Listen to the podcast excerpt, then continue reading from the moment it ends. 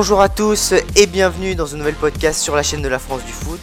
Aujourd'hui, nous allons évoquer la sélection belge un peu plus d'un mois après la fin du mondial.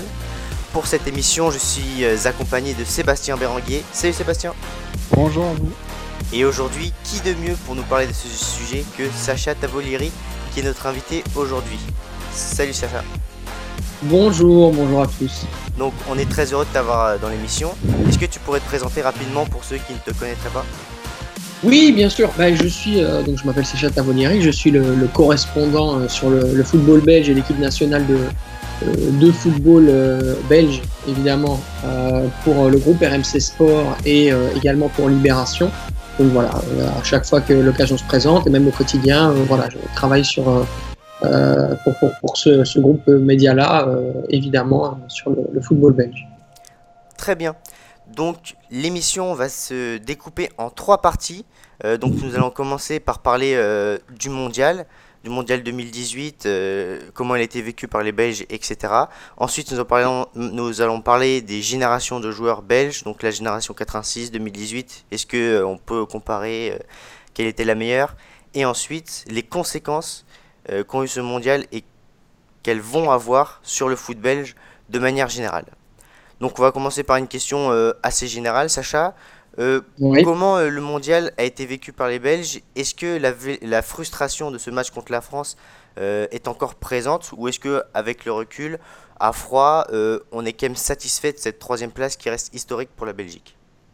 Bah, il, honnêtement, moi je pense que c'est la performance la plus importante de l'histoire du football belge qui a été réalisée en Russie. personne, enfin en Belgique depuis la, la génération 80 qui avait fini quatrième euh, en étant d'ailleurs euh, battu par la France 4 euh, buts à 2 en, en 1986. Il n'y avait pas une meilleure performance. La Belgique, elle a été troisième de ce mondial en gagnant et en étant extrêmement, que ce soit dans le jeu, que ce soit d'un point de vue aussi football, dans la mentalité, le groupe, le collectif, tout ce qui a en fait voulait en fait être réalisé avant la Coupe du Monde a été réalisé. C'est-à-dire que ce qu'on voulait ne pas gâcher, c'est-à-dire nous, ce qu'on disait c'est que la chose la plus triste au monde, c'est le talent gâché. Ici, le talent, il n'a pas été gâché. On a réussi ce qu'on voulait faire. Pour moi, c'est exactement ce à quoi je m'attendais. Euh, les Belges aussi, euh, ils sont euh, évidemment ravis. Et alors, cette défaite France, évidemment qu'elle a fait mal parce que ce sont des voisins, parce qu'aujourd'hui, c'est créé véritablement une rivalité qui n'existait pas avant cette rencontre, parce que les Français aussi se sont rendus compte que les Belges et l'équipe nationale de Belgique peut être un véritable rival d'un point de vue football et que maintenant il n'est plus à considérer comme étant un petit poussé, mais euh, un, véritable adversaire à concurrencer et qui, qui, a du, qui, qui, pose des difficultés euh, justement à, la grande équipe de France, si je puis m'exprimer ainsi, en tout cas dans le football, puisque c'est quand même deux étoiles de champion de France, il faut le souligner. Euh, sinon, pour le reste, euh, bien sûr, bien sûr que c'était extraordinaire. Il suffit euh, d'avoir vécu ce qui s'est passé euh, quand les Belges sont rentrés au niveau de la grande place de Bruxelles, voir l'engouement. Il y avait plus de 40 000 personnes sur la place de Bruxelles. Je veux dire, ça n'était jamais arrivé. En 86, c'était pas pareil non plus. Il s'est passé un truc où à un moment donné, il y a eu une communion entre la doxa, le peuple, et ceux par qui ils sont représentés. Donc, c'est-à-dire, et c'est véritablement les, joueurs de l'équipe nationale. Euh, donc, il y a eu un, lien d'amour qui s'est véritablement créé et tout le monde s'est ressenti dans ces joueurs, dans cette unité. Et, ça, c'est quelque chose de, d'un point de vue sociologique et même politique d'assez important en Belgique qu'on n'avait jamais vécu par ailleurs. Et puis, évidemment, il y a des dissensions dans, notre pays avec les communautés belges et surtout françaises et néerlandophones. Mais ce qu'il faut vraiment euh, euh, mettre en exergue, euh, c'est que grâce à ce mondial, ben, on n'a pas parlé de ça à ce moment-là. Donc ça nous a évidemment euh, un petit peu euh, fait un peu de, de, repos de ce point de vue-là, parce qu'évidemment, tu dois te douter que d'un point de vue politique et économique, les deux régions, sur la région flamande, la, la, communauté flamande et la communauté française, sont régies et, et totalement, enfin, totalement différemment. On est dans un, dans un autre pays, ce sont deux pays différents qui coexistent en fait. Donc là-dessus, voilà, on voit l'équipe nationale de Belgique a fait un bien fou. D'ailleurs, Pierre, je ne sais pas si on peut partir là-dedans ou c'était prévu pour plus Oui, tard. oui. Mais euh, au niveau euh, politique, comme vous disiez, comme tu dis, pardon, euh, est-ce que, comme on a parlé en 98 en équipe de France, d'une France soudée, d'une France, euh, comment dire, euh, tous ensemble, unis, Tu vois Est-ce que tu penses qu'en Belgique, par rapport aux Wallons, aux Flamands, aux divisions politiques, est-ce que tu penses que ça peut faire un élan comme ça aussi en Belgique? Bien sûr, bien sûr, mais je pense que nous avons euh, quelque chose de très particulier, de très propre à la Belgique, c'est qu'effectivement, la Belgique n'a été créée qu'en 1830, donc ça il faut le savoir. Et auparavant, la partie flamande, bon, c'était, euh, il y avait une partie qui appartenait euh, notamment le Limbourg, au, ce qu'on appelle le Limbourg néerlandais. Et alors par ailleurs, nous avions des, des, parties qui étaient plus françaises et voire même allemandes, parfois dans, l'est du pays de la Belgique. Donc la Belgique, c'est quelque part une construction de ces pays limitrophes. Donc, c'est compliqué d'avoir, de, de, euh, par exemple, une même vue sur, euh, sur euh, par exemple, cette génération Black Bomber dont tu parlais avec, avec la France. Par contre, ce qui est vrai, c'est qu'aujourd'hui, il y a énormément de petits-fils d'immigrés et de fils d'immigrés belges, enfin étrangers, qui, sont nés en Belgique, qui aujourd'hui représentent l'équipe nationale de Belgique. Donc évidemment qu'il y, a des similitudes à aller trouver. Et puis ce qu'on peut aussi aller trouver tout simplement, c'est en termes de formation. Eden a été formé en France. Donc évidemment, il y a, cette filiation francophile. Moi, je connais euh, euh, pas mal de joueurs qui effectivement ont des référents, qui sont des joueurs, euh, qui sont des référents, pardon, français. Euh, je vais parler de Thierry Henry, je vais parler de Zinedine Zidane principalement parce que c'est vraiment eux deux qui retiennent l'attention de ce groupe-là euh, qui a grandi avec la France, qui a grandi avec la France qui gagne euh, et avec des exploits à l'international de ces Français, que ce soit Thierry Henry ou, Zinedine Zidane ou Patrick Vieira ou Robert Pires, voilà, je, je, peux en citer pas mal. ici, c'est vraiment ça qui va retenir l'attention, mais c'est pas c'est pas du tout le même le même au même degré que la France à l'époque de 98 et Black Bomber. Il y a la victoire. Voilà. La victoire qui change tout. Exactement. Parce qu'il n'y a pas eu de champion du monde. Après cette troisième place, elle est elle est, elle est historique. Euh, mais je pense qu'en Belgique, on n'a pas. Il y a ce qu'on a en France en fait depuis que je vis ici à Paris, qui est très différent en Belgique de la Belgique, c'est qu'en Belgique, une fois qu'on a obtenu quelque chose, donc si c'était une troisième place, bah, on, est d'accord, on fait et on, se met euh, en euh, l'objectif de faire mieux par la suite. Ici en France, effectivement, quand, on gagne quelque chose, bah, après on en parle, on en parle, on en parle, on essaye de voir pourquoi est-ce qu'on aurait pu évidemment pas le gagner. Non, on n'est pas dans cette logique-là en Belgique, on est dans une logique de, célébration et, surtout de, profiter parce que le peuple belge est différent du peuple français dans ses habitudes et dans sa façon de communiquer aussi. C'est vrai. Et euh, donc, si on revient euh, plus sur le, sur le sportif, je crois que Sébastien, tu avais une question par rapport euh, au tournant de la compétition pour les Belges? Oui, on en a beaucoup parlé, mais je vais encore comparer à la France. Mais est-ce qu'on peut parler que le huitième de finale, pour vous en Belgique, a été le tournant? Avec, je pense, le changement quand Chadli et Fellaini sont rentrés. Est-ce que c'est eux qui ont rééquilibré l'équipe par rapport à Kerasco et, et Mertens qui sont sortis? Bah, Est-ce que le huitième a été le tournant, c'est ça que je veux dire. Ouais, écoute, à, 0-2, je suis assis sur mon fauteuil et je me dis qu'on sort. Quoi. je, je, pense qu'on est tous pareils.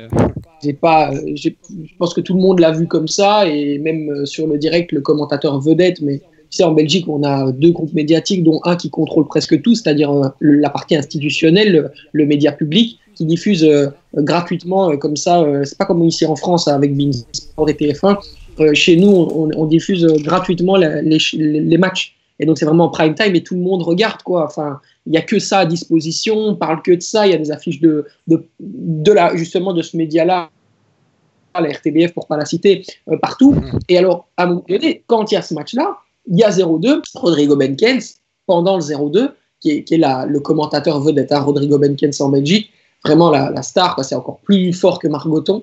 Parce que, évidemment, comme je te dis, il y a peu de concurrence à côté de lui.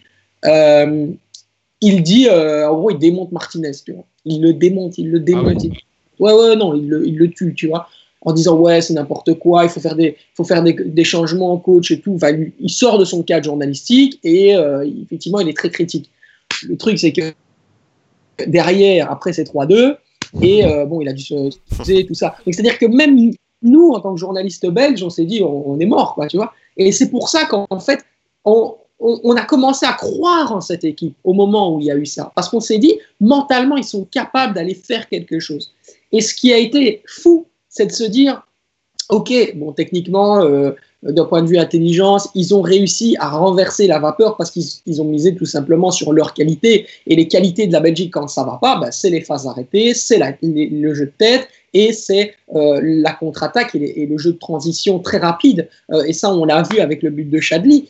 Euh, c'est là-dessus, d'un point de vue football, que la Belgique s'est réveillée. Elle s'est réveillée sur ce qui est son instinct, en fait, ce qui est son, son football naturel, historique, si je puis m'exprimer ainsi. Donc, euh, voilà, on a compris que la Belgique et, les joueurs eux-mêmes, je pense, ils, sont, euh, ils ont conscientisé ça. Euh, ils sont conscientisés en disant ouais, les mecs, revenons aux bases, revenons à ce qu'on sait faire de mieux. Et même si on ne sait pas faire du football à l'espagnol, bah, c'est pas grave, quoi. Venez, faisons, jouons au foot, quoi. Jouons, jouons comme, comme, comme on sait le faire de manière la plus efficace possible. Et c'est ce qu'ils ont fait. Et ils ont, ils ont réussi. Par la suite, évidemment, il y a eu un déclic chez tout le monde, chez les joueurs en premier, je pense. Vraiment. Euh, c'est vraiment les joueurs, que ce soit Nasser Chadli, que ce soit le groupe, ils se sont dit, OK, là, on a le potentiel et OK, on est sur un autre level et nous, on, est capable euh, de montrer ce qu'on vaut à tout le monde à, à ce niveau de jeu-là. Et ça, c'est important, ce niveau de football-là.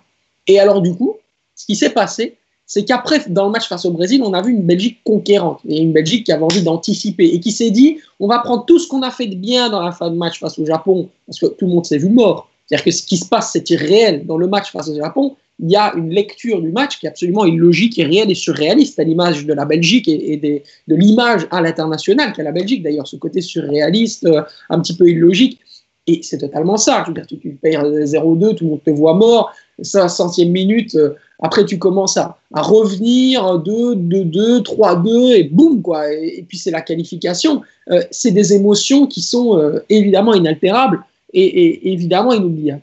Donc, il faut, il faut prendre conscience de ça. Et les joueurs, eux, en ont eu conscience, et c'est pour ça que derrière, tu vois un match face au Brésil totalement maîtrisé, où euh, euh, on, a, su euh, profiter de, ce qui était pour moi la clé du match, c'est-à-dire l'absence de Casemiro.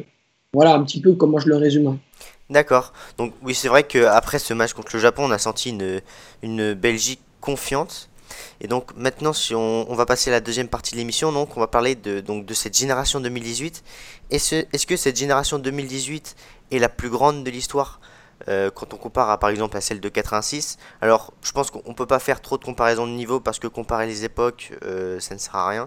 Mais est-ce que pour les Belges, laquelle pour toi sera la plus mémorable euh, entre 2018 et 86 qui sont pour moi les, les deux plus grandes générations belges?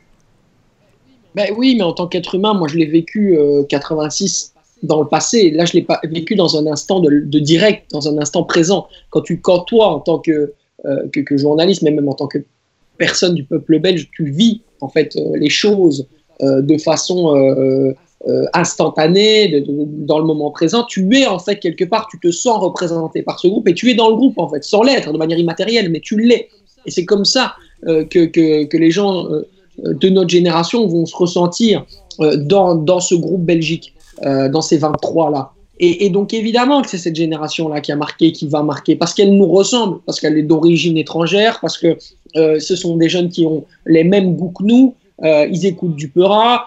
tu vois ce que je veux dire ils, ils, sont dans, dans, des trucs où, voilà, exactement. Ils sont hyper Enfin, ils sont fort proches de nous, quoi. Tu vois, que ce soit même Thomas, Thomas Meunier, tu vois, c'est quelqu'un qui est. Thomas, c'est le genre de mec, tu vois, par exemple, après le match euh, euh, au, Celtic, bah, tu vois, dans l'avion qui, les, ramène à Paris, il ouvre une bière, tu vois. Mais nous, on est comme ça, on aime bien boire une bière et tout comme ça après les. C'est très belge. Mais c'est un truc où on se dit, putain, mais en fait, il nous ressemble à mort. Et comme il nous ressemble à mort, forcément, on, est attaché. Et évidemment que cette génération 86 nous ressemble moins. Donc la réponse, c'est oui. Évidemment, la, la génération 2018 est une génération beaucoup euh, plus semblable à nous et donc forcément euh, qui nous a le plus marqué. D'accord. Et donc et après vis-à-vis des, euh, des, référents, parce qu'on tu l'as évoqué précédemment, mais on disait souvent que les, les Belges donc s'identifiaient plus donc au, au, à l'équipe de France 98, aux stars françaises. Et donc maintenant, est-ce que cette cette réussite donc à la Coupe du Monde 2018 va faire en sorte que les jeunes Belges vont maintenant avoir de nouveaux référents, donc euh, avec euh, les hasards, etc. Est-ce que, est que ça va changer? Ah bah, Totalement. c'est ça qui est bien. En fait, c'est que derrière nous, on a, on a d'un point de vue international, on a vraiment attiré euh, l'œil du, du monde, en fait, en se disant, putain, la Belgique, elle existe, quoi, tu vois. Derrière, aux États-Unis, je sais pas si tu sais, mais, mais aux États-Unis, j'en parlais avec l'entourage de Laurent Simon notamment, euh, aux États-Unis, ils se représentent la Belgique avec l'équipe nationale de foot. C'est une dinguerie, tu vois. C'est juste un truc de ouf. Donc, du coup, non, non, c'est un truc de ouf.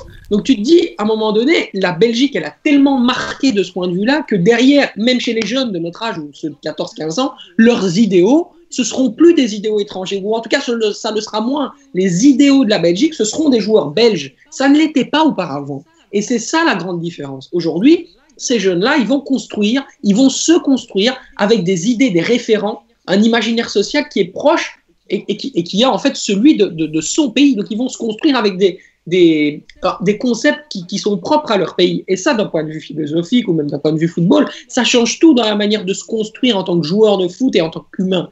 Et donc ça, c'est importantissime à signaler. C'est-à-dire que derrière, tu peux voir des, tu vas voir de plus en plus de clubs, et tu le vois d'ailleurs en Ligue 1, j'ai vu un tweet là dernièrement, enfin tout à l'heure, euh, le nombre de Belges qui, vont jouer titulaires et qui vont être respectés en tant que joueurs cadres euh, dans, un club de Ligue 1, il y en a énormément. Björn Engels au stade de Reims, Anthony Limbombe qui, qui signe aujourd'hui, d'ailleurs je vais vous donner l'info, signe aujourd'hui à, euh, à UFC Nantes, euh, et d'ailleurs Nantes aura mis au minimum 10 millions d'euros plus bonus, donc c'est le plus gros transfert de Nantes, tu vois, c'est un truc de ouf. Il y a, y a Jason Denayer qui vient de mhm. signer à Lyon, euh, il, y a, Thomas, évidemment, Thomas Meunier au PSG, Yuri Tuloman à l'AS Monaco, Matt Sels euh, à Strasbourg. Euh, tu, vois, je, peux encore en citer, je crois qu'il y a Leia Iseka qui est titulaire du côté de Toulouse. Donc tu vois, même en France, c'est super marqué. En, en Italie, c'est pareil, tu as plein de bons joueurs belges en, en Serie A, tu as plein de bons joueurs belges en Allemagne. tu vois ce que je veux dire? On est vraiment dans un truc mm. de se dire que sportivement, il y a au moins un Belge dans le top. Quoi. Maintenant, on a Thibaut Courtois au Real, ce qui est vraiment une étape de, de passer dans, dans le, la façon dont on voit notre football. Tout ça, ça va évidemment construire des futures générations. On a une génération du 17 et du 16 absolument exceptionnelle qui va arriver avec des talents incroyables, mais après, évidemment, ils doivent, évidemment ce talent-là doit, doit, se transformer en quelque chose de, euh, de, de, matériel, de tangible. Évidemment, ce sont des jeunes. Hein. Mais voilà, tu vois ce que je veux dire, il y a, il y a potentiel. Ok. Et euh, donc, toujours vis-à-vis des, donc, de, cette génération, donc c'est vrai qu'en 2014 et 2016, euh, on a vu qu'ils ont fait des, erreurs de jeunesse. Et donc, qu'est-ce qui, pour toi, pendant cette Coupe du Monde, a fait qu'ils ont euh, réussi à passer un cap? Est-ce que c'est les joueurs qui sont arrivés à, maturité? Est-ce que c'est le coach qui a réussi à faire quelque chose d'exceptionnel? Comment tu le vois, toi? Je pense qu'il y a une conscientisation de la part du groupe. Je pense que le groupe s'est dit euh, à un moment donné, maintenant, il faut faire la différence. Il faut, euh, il faut s'unir, il faut se réunir, et si on ne le fait pas maintenant, on le fera en Coupe du Monde. Hein, je parle de la Coupe du Monde ici, pas l'Euro, parce que l'Euro 2020 sera tout aussi important que, et encore plus d'ailleurs, je pense, euh, parce que maintenant ils se sont sentis respectés, ils le sont par, et ils, le sont réciproquement par les gens qui les regardent. ici, ce groupe des 23 est un groupe euh, qui devaient faire cette performance-là parce qu'ils n'auront plus la chance de le faire par la suite avec ce groupe génial, qui est euh, voilà, même un groupe d'un point de vue individualité fantastique et qui devait se trouver d'un point de vue euh, foot. Après, les circonstances de match, c'est fou parce que on a une Coupe du Monde où en 2018, bon, il y a quand même beaucoup de, résultats qui accombent aux circonstances de match. Tu vois, un but qui se met, derrière la tactique s'adapte par rapport au but inscrit dans, un, dans une donc on est dans l'adaptation, alors que la Belgique, elle justement, elle a, été dans la réaction la plupart du temps dans ses, euh, matchs et, ou, dans, la maîtrise. Donc ça, c'est déjà très spécial par rapport à la Coupe du Monde. Le statut et la façon dont gérait euh, les matchs la Belgique, elle était très différente. Mais ici, dans ce qui a été construit, avec des joueurs de 32, c'est des joueurs matures. Alderweireld, il a 29 ans, euh, Compagnie 32, euh, 31, Mertens 31, 29 Axel Witzel, euh, Fellaini, euh, il a 30 ans, euh, Moussa Dembélé, il a 31 ans, Eden Hazard, il a 27 ans, il va sur ses 28. Les deux plus jeunes, c'est Lukaku et, Meunier, qui, dans, dans, le 11 titulaire, qui avaient tous les deux 25 ans. Donc c'est vraiment l'âge de maturité. Oui, oui, Donc, c'est vrai que c'est une génération qui commence à arriver à, à ce qu'on pourrait appeler son, son apogée.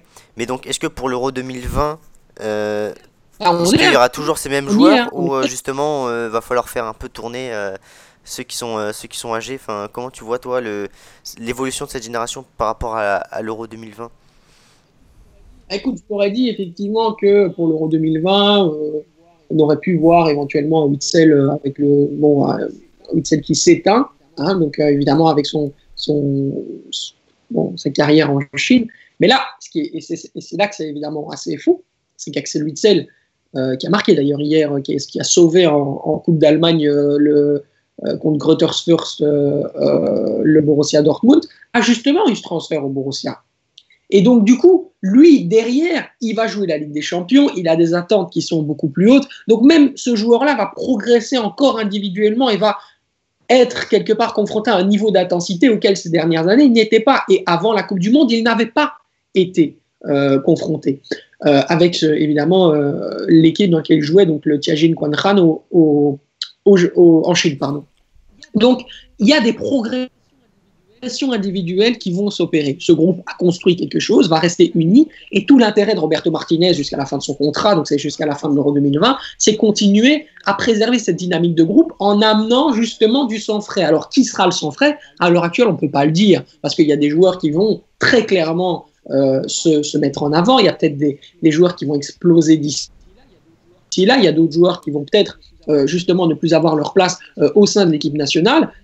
Aujourd'hui, le mondial de Chadli est absolument exceptionnel. On voit qu'il a toujours des difficultés à se trouver un club. Il est en discussion avec un club en ce moment, mais il n'y a pas pour le moment une offre parce que justement le club de WBA dans lequel il joue, West Brom, est descendu à Championship et ils ont des difficultés à le lâcher parce qu'il demande beaucoup d'argent.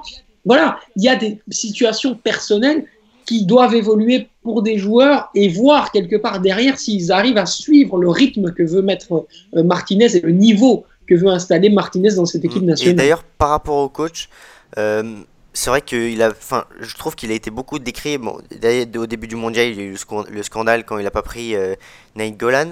Ensuite, tu as parlé de, en huitième, quand même, le, le commentateur qui s'est euh, qui s'est lâché sur lui. Donc, est-ce que le résultat a fait fermer les bouches à tout le monde et il va rester sûr pour l'Euro 2020 ou est-ce qu'il est toujours un peu euh, remis en question? Non, je pense que Roberto Martinez est un homme politique. Voilà, il a bien fait les choses il a été dans le consensus tout le temps, il a réussi, et en Belgique, c'est très très difficile à faire, à ménager le chèvre et le chou en permanence. Voilà, ça il faut le dire. Euh, euh, c'est comme ça qu'est construit notre pays, c'est compliqué, euh, il y a des manières de penser, des référents, des idéaux, des imaginaires sociaux différents. Donc du coup, pour créer l'union, créer vraiment le 1, l'unité, c'est extrêmement compliqué. C'est extrêmement compliqué. Et lui, il est, il, est, il est parvenu à faire ça en disant, en mettant en fait tous ces joueurs dans une bulle, une vraie bulle, et en, les, euh, quelque part les, enfermant dans leur, euh, leur propre cocon dans lequel ils ont l'habitude d'être en Angleterre, euh, en Allemagne, en Italie. Et donc, du coup, ils se sont dit, bon, les mecs, on va faire abstraction de, tout, de tout ce qui est à l'extérieur et on va se concentrer sur le résultat. Et ça, ça a été sa grande force parce que derrière, il a eu des gens qui ont eu une force de persuasion et une communication qui les a aidés. Thierry Henry en fait partie. Graham Jones, qui maintenant est, acquitté justement pour WBA pour devenir le, euh, l'entraîneur adjoint de WBA West Bromwich Albion en Championship euh, de, je crois que c'est Moore, euh, Darren Moore, l'entraîneur de, de, de, West Brom voilà, il, a quitté le groupe, comment est-ce que ça va se reconstruire, qui sera l'entraîneur le, le, adjoint, maintenant le véritable, ce qu'on appelle un T2 en Belgique, euh, de Roberto Martinez. Ça aussi, ça fait partie des questions. Mais ce qu'il a fait là, dans le mondial, c'était pour moi inouï, je ne m'attendais pas à ça. Parce que derrière, il avait une communication, une façon de, gérer les dossiers, que sont les dossiers épineux, comme Nangolan dont tu as parlé, qui moi personnellement ne me laissait, voilà, ne me laissait pas de marque. Quoi. Je trouvais que c'était quelque chose de euh, plutôt inacceptable parce que euh, Rajan Nangolan sortait de la meilleure saison de sa carrière. Il avait été le joueur le plus impressionnant euh, cette année-là avec Kevin De Bruyne. ouais, avec Kevin De Bruyne, je dirais, et Eden Hazard, mais vraiment dans une moindre mesure et qui méritait totalement sa place. préserver le vestiaire, c'est ça C'était plus des raisons extra-sportives, non Je... C'est pas ça du tout. Non, non, non. En fait, le truc, c'est pas qu'il voulait préserver le vestiaire. Il n'y avait aucun problème avec Raja Ngolan. Tout le monde aime bien Raja dans le groupe. Tu vois Pas ça le souci. Le souci, c'est que Raja, il a des petites particularités. Tu vois, il fume une cigarette. Bon, il faut lui mettre il faut lui mettre une terrasse à disposition sur son, sur son, dans sa chambre d'hôtel euh, quand tu es avec les diables, parce qu'effectivement, il doit fumer. Bon, ah, ça, c'est pas, c'est pas quelque chose de très, très lourd à faire. Mais ce qui était plus compliqué pour Martinez, c'était d'adapter sa philosophie de jeu, sa tactique à un seul joueur.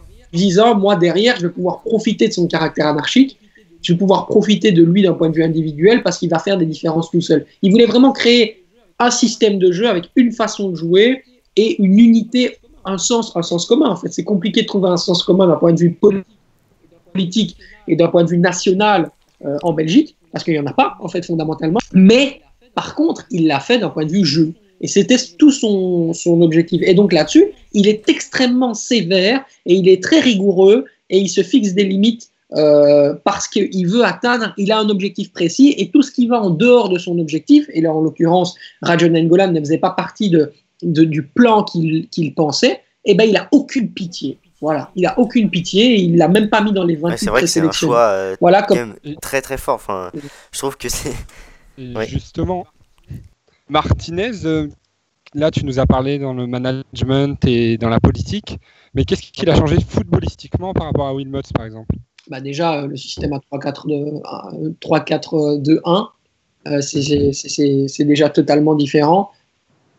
Euh, je, me souviens de Marc Wilmot qui a joué dans un système à 4-2-3-1. Donc déjà le système à 3 défenseurs centraux avec des latéraux qui montent fort fort haut et qui doivent avoir euh, un impact physique en termes de repli euh, défensif qui, est assez, assez impressionnant. justement, la faculté de ces mêmes ailiers à aller créer le surnombre en phase de possession, ça c'est quelque chose d'assez voilà qui, se remarque. et puis derrière, tu as euh, la totale liberté euh, de euh, Eden Hazard positionné véritablement en électron libre, en position de soutien d'attaque, mais on, voit qu'il est beaucoup plus proche du centre névralgique du but adverse, en fait, hein, proche de Romelu Lukaku, vraiment dans l'axe du jeu, une forme de, force centrifuge qui, qui, se crée d'un point de vue offensif tactiquement chez les Diables Rouges. Et puis, dans le milieu de terrain, dans l'axe du jeu, un maintien d'équilibre avec Axel Witzel qui, lui, à un moment donné, fait le lien entre l'attaque et la défense. Et puis, évidemment, la situation, qui est la meilleure situation, je pense, pour Kevin De Bruyne, c'est sa situation de créateur. Mais on a vu que. Euh, voilà, exactement. On a vu qu'au fil de la Coupe du Monde, sa situation a évolué, que Dries Mertens lui-même est sorti de l'équipe et qu'en fait, Kevin De Bruyne a évolué beaucoup plus haut dans le jeu, ce qui a permis, en fait, à euh, Roberto Martinez d'avoir un milieu de terrain un petit peu plus euh, un petit peu plus dense et donc forcément un petit peu moins risqué. Parce qu'à chaque fois, euh, on savait que même si les ailiers, euh, enfin les, latéraux dans ce système-là faisaient de très très gros efforts offensifs, derrière tu laissais de l'espace. Et si tu avais des joueurs comme Neymar, bon là ici Neymar évidemment c'est pas le c'est pas le bon ce n'est pas le bon exemple parce que Neymar a été totalement maîtrisé en quart de finale de la Coupe du Monde Thomas Meunier, mais euh, des joueurs qui sont très rapides et qui sont capables d'aller dans le dos, surtout, sur, surtout à droite, avec à l'époque Yannick Ferreira Carrasco qui me faisait assez peur d'un point de vue repli défensif. Mais on a vu qu'il a été performant offensivement, mais défensivement, il y avait quand même des difficultés. Derrière, euh, il a réussi à solutionner ça, Roberto Martinez, en mettant un Nasser Chadli qui s'est complètement révélé et qui a profité d'une tendance et d'une dynamique euh, durant cette Coupe du Monde qui a été très positive pour son avenir personnel et individuel, mais aussi pour le groupe. D'accord. Euh, et donc maintenant on va passer sur le, la troisième partie de l'émission, donc les conséquences euh, de, cette de cette Coupe du Monde 2018 donc sur le, sur le foot belge. Est-ce que tout d'abord par rapport à son championnat, est-ce que le, ce résultat de la sélection donc euh, peut aider le championnat dans, dans, son essor quand on sait que en Europe ce championnat est quand même concurrencé par par tous les grands championnats européens et a que le championnat belge a quand même du mal à se faire une place ne serait-ce que dans les, diffusions télé, etc., euh, au niveau de l'attrait euh, des, téléspectateurs. Comment oui. Ah, je suis d'accord. Je suis d'accord parce que euh, si tu regardes aujourd'hui la situation en France du football belge, c'est quoi? Moi, je peux te l'expliquer. Il y a beaucoup de gens qui ne savent même pas où est-ce qu'ils peuvent regarder le football belge en France. Mm. C'est vraiment triste. Euh, la vérité, c'est que le football belge, il est disponible sur Foot Plus, qui est déjà un programme compliqué parce que tu dois euh, t'abonner à Canal. Une fois que tu es abonné à Canal, tu dois t'abonner à Foot Plus. Ça coûte 10 euros en plus par mois. Les commentaires, c'est même pas les commentaires des journalistes français, c'est des commentaires originaux de, personnes, de collègues que je connais, parce que du coup, moi, Non, mais je travaillais à Canal Belgique, donc je, je, je sais qui sont les personnes qui commentent les matchs, euh, les matchs euh, de, du championnat belge. Et du coup, ils achètent directement les matchs, qu'ils commentés avec la voix francophone, forcément des journalistes euh, de la partie francophone qui diffusent le championnat de Belgique. Ils le rachètent, ils le diffusent comme ça, et il y a 10 minutes de, de, de différé. Non seulement c'est illisible, c'est impossible à voir, il n'y a aucune personnalisation, et tu ne fais rien de ton produit. Donc, d'un point de vue euh, économique et d'un point de vue business et stratégie marketing, c'est super nul. Donc, ce qu'on doit faire, nous, nous et, ce que moi j'essaie de faire, c'est de construire justement, de voir comment est-ce qu'on peut racheter les droits, quel est le média qui pourrait être intéressé. Et, c'est tous les jours, tous les jours de ma vie, c'est, je pense à ça et, je travaille euh, au quotidien pour essayer de le mettre en avant. Oui, mais c'est, une question qui ne soit pas diffusée comme ça, c'est une question aussi c'est logique au niveau de la faiblesse par rapport à d'autres championnats qui. Ouais, je, pas je, je, suis pas d'accord quand par exemple, ils sont 9 au classement UEFA derrière l'Ukraine. Ils sont largués en plus.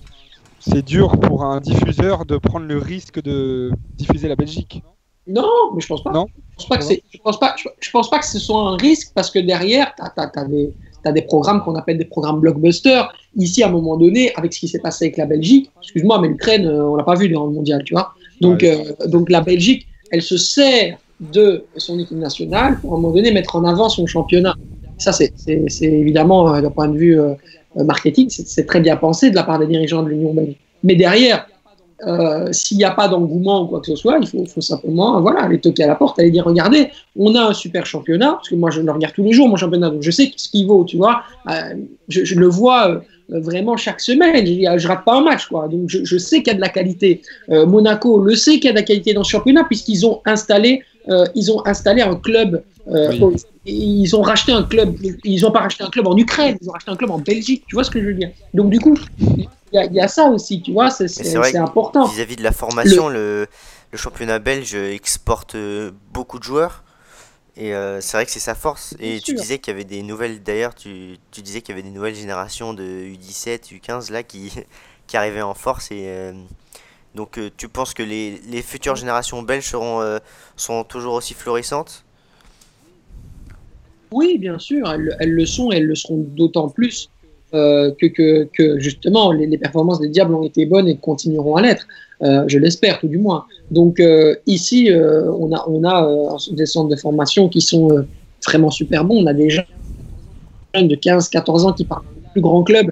là, dernièrement, un petit, enfin deux petits, deux Italiens euh, de, de euh, du standard qui viennent de partir à, à, à la C Milan. Tu vois, tu as, des, euh, as des joueurs qui partent à City. tous, les, tous les ans, Monaco achète les meilleurs joueurs, les meilleurs jeunes d'Anderlecht pour les mettre à, pour les mettre à Monaco. au standard, c'est pareil. Tu vois, le Paris Saint-Germain commence à s'intéresser. Moi, je parle avec deux Justement, c'est peut-être je sais enfin, Désolé, mais enfin, juste pour dire que c'est peut-être aussi un peu le, le problème de, de, ce championnat, c'est qu'ils forment des très bons joueurs, donc ça c'est extrêmement positif, ça, ça montre qu'on peut avoir un attrait pour le championnat, mais justement ils n'arrivent pas à garder ces joueurs, donc euh, donc c'est pour ça que comme les joueurs partent très tôt, il y a très peu de très bons joueurs qui sont encore dans le championnat à maturité, donc à plus de 20 ans, etc. Donc c'est peut-être aussi le c'est aussi peut-être l'axe de progression de ce championnat, c'est d'essayer de conserver euh, leurs bons joueurs et de trouver peut-être des financements qui vont permettre de s'aligner sur les salaires, sur, euh, etc. Ouais. Euh, écoute, pour être honnête avec toi, je, je, pense que ce, ce, dont on manque surtout, c'est d'un club qui réussit d'un point de vue européen. Ah. Parce que tu regardes la dont est vu le championnat portugais, je peux en parler parce que du coup, à RMC Sport, on a les droits et on diffuse euh, la, la, Liga portugaise. Donc je sais, je sais comment, je sais comment ça fonctionne. On a à un moment donné, en 2004, pour ne pas la citer l'année, euh, Porto qui, qui, qui fait l'exploit de sa vie, qui marque l'histoire du, du, du, football portugais et qui réussit à gagner la Ligue des Champions avec un José Mourinho extraordinaire. Derrière, tu as des joueurs exceptionnels qui se mettent en avant. Et il y a 11 millions d'habitants, c'est comme la Belgique, hein, le Portugal. Donc du coup, c'est ça qui nous manque. C'est un club qui pète tout, comme il l'avait pété avant. Euh, euh Une vraie vitrine, une vraie vitrine. Euh, Anderlecht, à l'époque, était une vraie vitrine à l'international parce qu'ils ont gagné des titres en Europe. C'est ça qu'on a besoin. Aujourd'hui, c'est ça qui manque euh, fondamentalement encore euh, au football belge. Et plus il y en aura, et surtout en ce moment-là, euh, plus ça nous permettra d'avoir un, autre regard. Ça, ça, change évidemment tout. surtout, surtout après la Coupe du Monde, encore une fois, qui a été vois Le, ce championnat donc prendre de l'ampleur dans les années à venir ou, ou, il va encore stagner ou comment tu le vois toi, le, ce championnat? Moi, je, je, pense que les Belges, c'est ça un peu le problème, c'est en Belgique, on voit un peu petit, c'est-à-dire qu'on n'a pas cette vue euh, comme les Français peuvent pas l'avoir, ou les Américains. C'est-à-dire qu'en fait, n'y a, a, pas une ah envie de développement. Il n'y a pas cette envie de s'émanciper, de maîtriser un peu plus, euh, tu vois ce que je veux dire, ton, ta face, ton export et tout. Il y a, y, a, y a, un côté business qui, qui, qui ne, euh, malheureusement, y a, qui n'est pas inné en fait en Belgique. Il y a des gens qui essayent ça, et qui le font bien, mais il n'y a pas un truc de de se dire à un moment donné, bon, on va essayer de développer notre championnat, pac, pac, on discute avec les médias et tout. Moi, je le fais parce que moi, je suis intéressé par ça. Parce que je pense qu'on peut vraiment développer quelque chose. Et que même si, évidemment, ce n'est pas le niveau euh, du Portugal, ce n'est pas l'Ukraine non plus, pour revenir à ce que tu dis. Tu vois? Donc, euh, euh, voilà, il y a des. Il y a des comment dire Il y a des des intérêts, il y en a énormément en Belgique. Et, ça, c'est évidemment une série de discussions que j'ai en ce moment avec la diffusion. Euh, et, aussi, on se demandait, est-ce que footballistiquement, la France est-elle l'influenceur principal du, du foot belge en général, donc vis-à-vis du jeu, même de, enfin vis-à-vis des clubs? Est-ce que la France a une réelle influence sur, sur la Belgique? Alors ça dépend. si, si je veux si tu veux des comparaisons, je vais t'en donner individuellement. Ok? Euh, Ici, l'Olympique lyonnais, c'est fort proche de ce qui se fait à Anderlecht. Donc des jeunes de qualité, un football chatoyant, qui sortent en professionnel, qui se mettent en avant et qui sont ensuite revendus. Anderlecht, c'est devenu ça. C'est une vraie usine à talent. Euh, les joueurs émergent et derrière, ils sont vendus très très cher. Tu, l'as vu avec euh, Yuri Tillemans, Leander Dunker encore cet été, parti du côté de Wolverhampton. Donc, euh, il y, y a de la qualité. Après, le standard, par exemple. Le standard, c'est Marseille. Donc là, on se rapproche, par exemple, plus de ce qu'on connaît du côté de Marseille.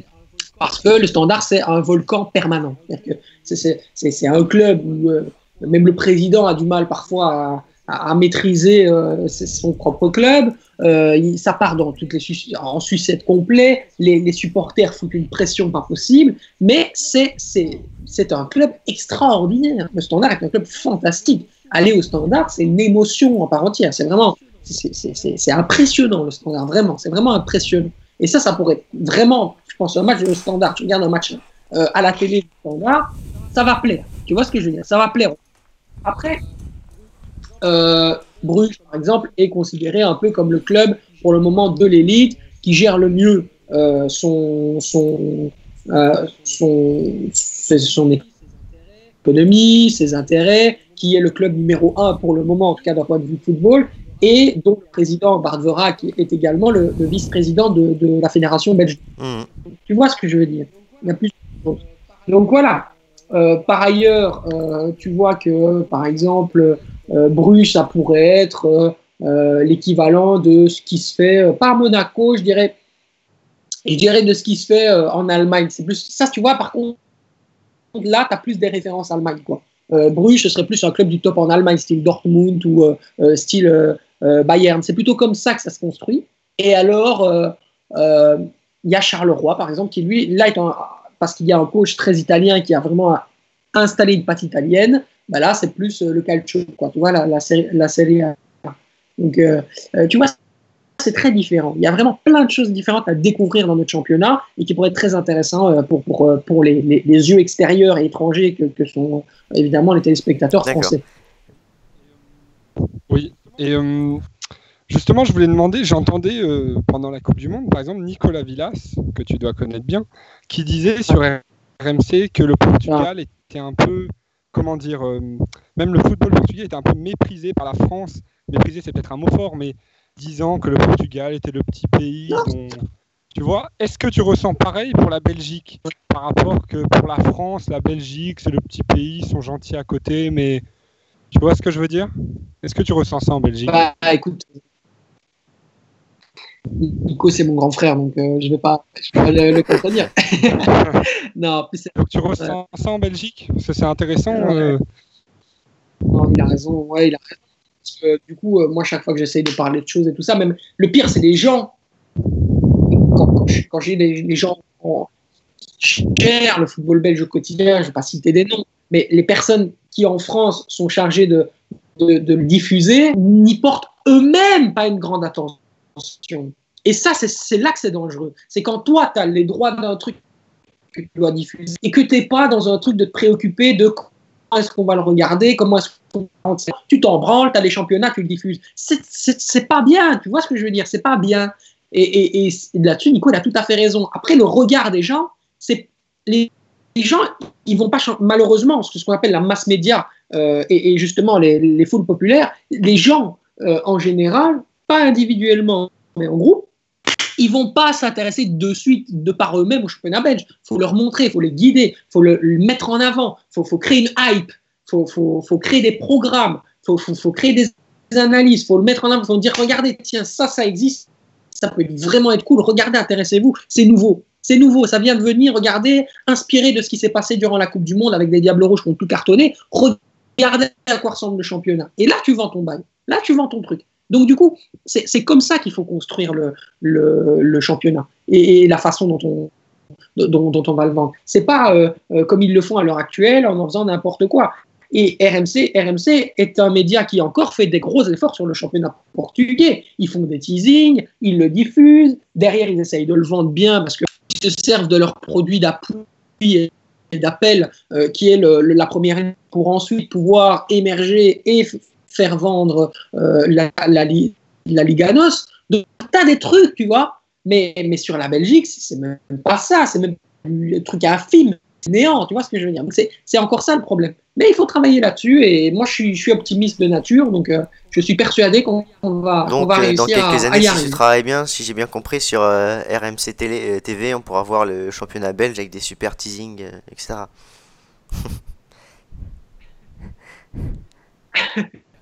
je, je l'espère. Je l'espère. Ça peut être sur RMC, ça peut être sur un autre part aussi. Hein, ça, je ne sais pas. Je ne vais, pas tout, vous donner d'un coup. Mais voilà, il y a des choses voilà, mais et, c'est en tout cas tout à fait ce que j'ai envie de faire. Si c'est vraiment ça la question, oui, j'ai envie de développer ce championnat parce que j'y tiens et moi je l'aime, tu vois, et je sais de quoi il est capable et je sais surtout la qualité qu'il y a dans ce championnat. Donc du coup, c'est un peu dommage. Mais justement, c'est en, c'est en travail. Et euh, donc maintenant, on va, on va, passer aux questions un peu euh, plus hors sujet pour la fin. Et donc, on se demandait, comme toi, tu as une connaissance plus approfondie donc euh, du championnat belge et des, euh, des cracks qui peuvent en sortir. On, se demandait si tu avais quelques, quelques jeunes joueurs euh, à nous donner à suivre qui pourraient exploser cette année, des Belges qu'on connaîtrait pas, nous.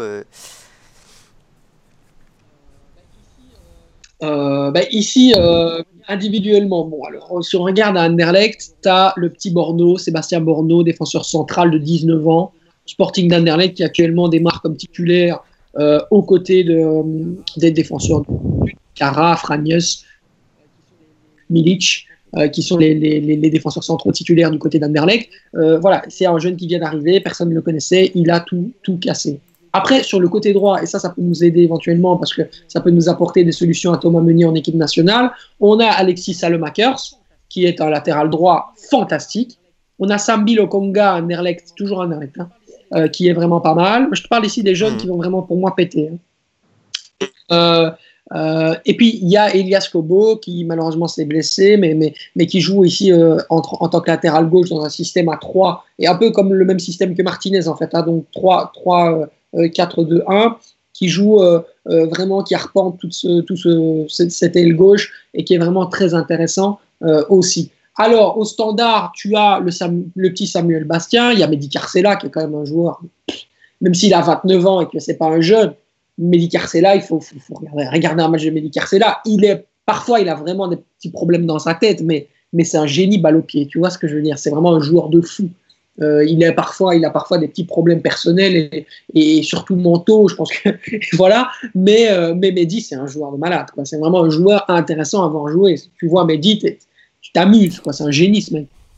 Après, à Bruges, euh, tu as plein de petits jeunes, plein de joueurs confirmés qui, sont en phase de progression, comme l'était Anthony Limbombe d'ailleurs, hein, qui vient de signer, euh, qui signe aujourd'hui à, Nantes, euh, qui est à Bruges. Il euh, y a, euh, par exemple, euh, je vais donner le nom de Sibus Scrivers, voilà, qui a un, numéro 8 milieu, milieu central très intéressant. Tu as, qu'est-ce qu'il y a comme joueur? Openda, le jeune Openda qui est un attaquant de 18 ans qui est vraiment pas mal, qui, est, belge aussi, formé au Standard de Liège. Du côté du Cercle de Bruges, euh, bah, Monaco a ramené un Liégeois qui a été formé lui aussi au Standard de Liège, qui s'appelle Adrien Bongiovanni. J'en ai fait un tweet parce que je trouve que ce joueur, est, bah, il va pas rester longtemps dans le championnat. Tu vois, le mec, il a 17 ans, il marche sur, sur, sur ça fait trois matchs qu'il marche sur ses adversaires. Tu vois, il est, vraiment au-dessus du dessus. Lui, il va tout exploser, c'est normal. ça, c'est juste évident. Quand tu sais lire le football, tu vois Adrien Bongiovanni, tu dis, ok, c'est bon, c'est terminé. Tu vois, dans, dans, un an, il est titulaire à Monaco où, où, il a beaucoup de temps de jeu. Quoi. Euh, après, euh, au standard, donc ça j'ai dit, il y a Samuel Bastien, donc ça c'est vraiment intéressant. Hein. Ah ben, tu les, tu les notes, sinon euh, tu peux pas. euh, ça gagne qu'en fait c'est vraiment généralement toute une, série de jeunes qui explosent et qui vont euh, euh, alimenter sans cesse, sans cesse, sans cesse le, groupe professionnel et qui est vraiment un, des meilleurs centres de formation, si pas le, centre de formation numéro 2 en Belgique, derrière le Sporting d'Anderlecht.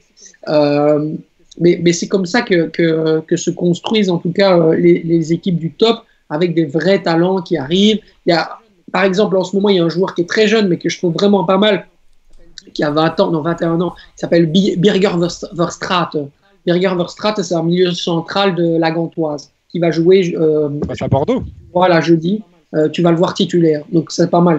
Tu vas pouvoir regarder.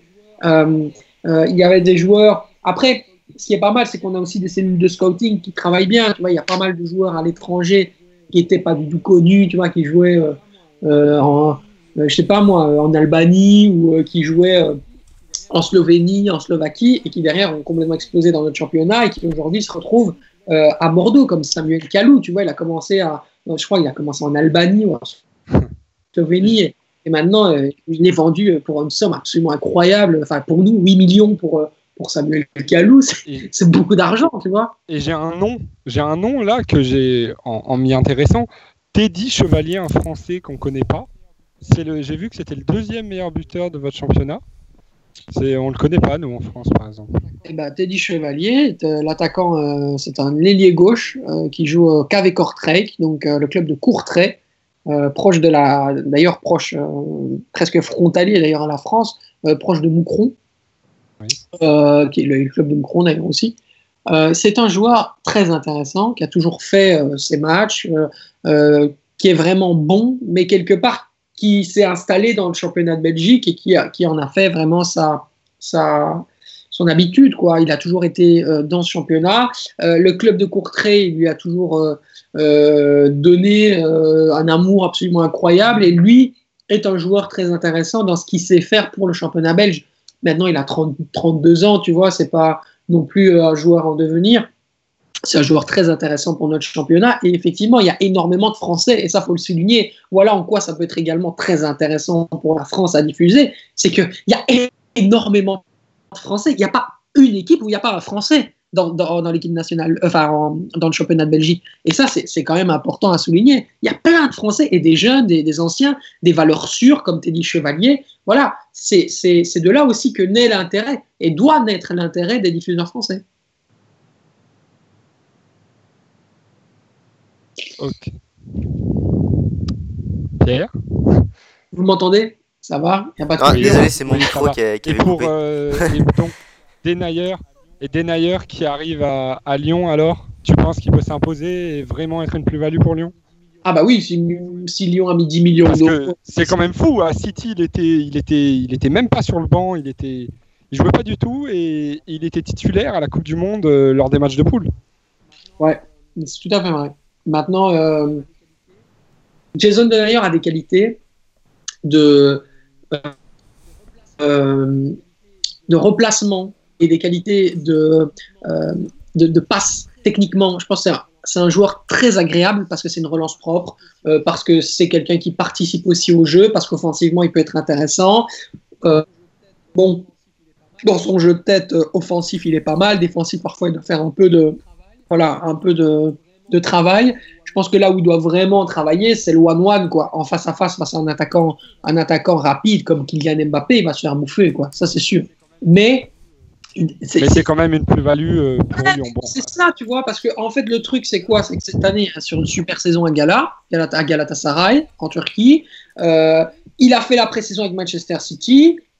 Et puis, il y a, Lyon, donc ça veut dire qu'il est dans une phase de progression constante, ou peut-être que le Denayer qu'on a vu à l'Euro 2016, qui s'est fait complètement manger euh, par euh, euh, l'attaquant, qui était l'attaquant de, si je, si je m'abuse, qui était l'attaquant de Crystal Palace, qui était l'attaquant gallois, qui s'était fait complètement manger en, à l'Euro 2016 par justement, enfin que Denayer avait, voilà, il avait complètement été en dessous, il faut le dire. Euh, Là, et... tu rassures pas les Lyonnais. Hein.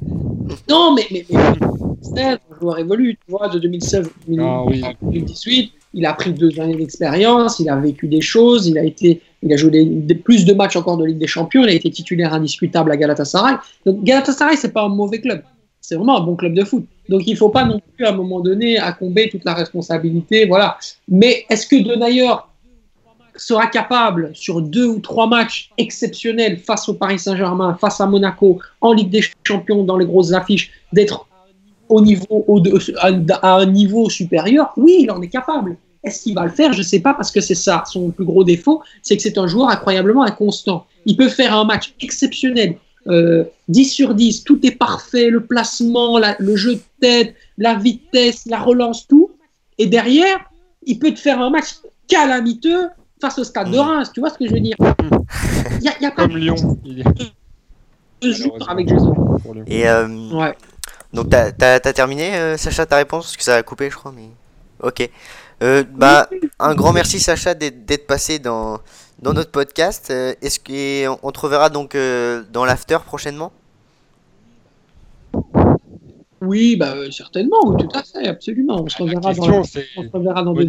C'est pas trop compliqué de parler avec Jérôme Roten dans l'after avec un boulard comme ça Alors, il faut savoir. Je rigole, je rigole.